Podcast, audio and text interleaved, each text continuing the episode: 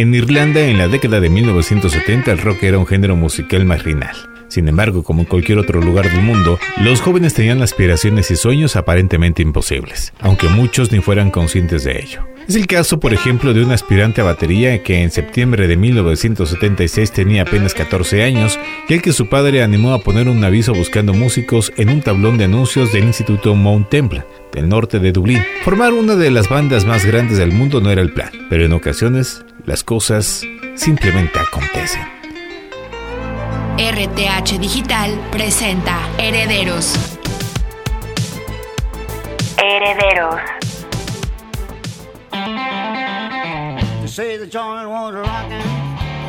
Bienvenidos a este episodio número uno de Herederos. El día de hoy hablaremos de una banda que ha dejado un legado impresionante en la música internacional. Larry Mullen lo buscó en una nota que decía, Batería busca músicos para formar una banda. Esa fue la chispa que propició que el 25 de septiembre de 1976 un diverso grupo de muchachos se congregaron en su pequeña cocina en Artan, un barrio al norte de la capital irlandesa. En la cocina de la familia Mullen estaba el padre, la madre y la hermana de Larry. Con, ellos, el propio instigador junto a Paul Hewson, Dick y Dave Evans, dos hermanos que fueron juntos con su guitarra Fleeing Vía Amarilla, de los cuales el segundo terminó siendo The Edge, Adam Clayton y dos conocidos del bateristas llamados Ivan McCormick y Peter Martin, que poco duraron en esa aventura.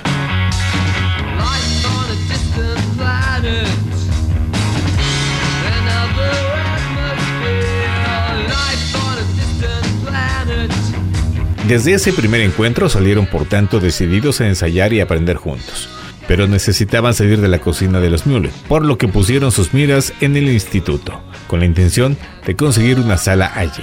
Para lo que contaron con la ayuda del profesor de música, el señor Mackenzie, y uno de los profesores de historia, Donald Moxon.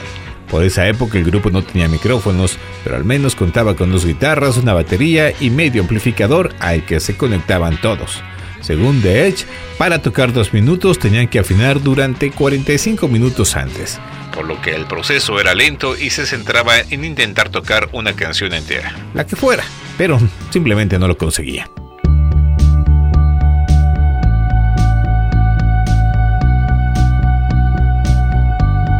Aprendimos a tocar juntos, no teníamos ni idea, aunque había atisbos de habilidad admite The Edge sobre estos progresos en el momento en que ya eran un quinteto. Con los miembros actuales y su hermano Dick, pero las horas de este último en el grupo estaban contadas, puesto que el resto no le cuadraba que fuera más mayor y universitario, mientras ellos eran los cuatro del mismo instituto.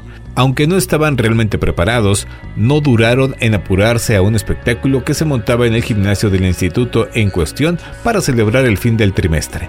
Con el primer nombre de Feedback decidieron que se iban por su debut a pesar de que su repertorio era únicamente de dos canciones. Show Me the Way de Peter Frampton y Bye Bye Baby de los Bay City Rollers. Por su condición de universitario, Dick no pudo acudir al estreno, que tuvo lugar en un escenario montado con unas mesas.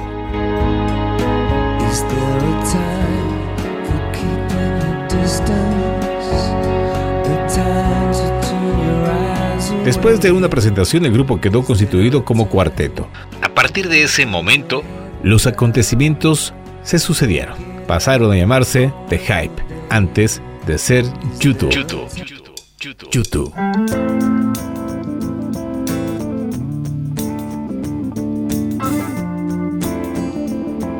En el año de 1979 debutaron con su primer EP y en septiembre de 1980 llega a su debut discográfico, Boy. A partir de ese momento, la banda irlandesa no dejó de crecer, hasta el punto de convertirse en una de las más populares de finales de la década de 1980.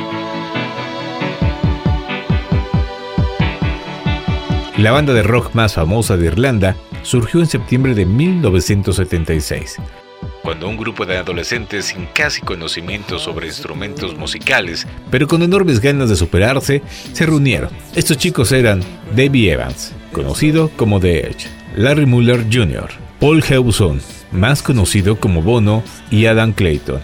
Así, nació una de las bandas más legendarias de todos los tiempos y sin duda alguna una de las bandas que nos deja su herencia en todo su esplendor, YouTube.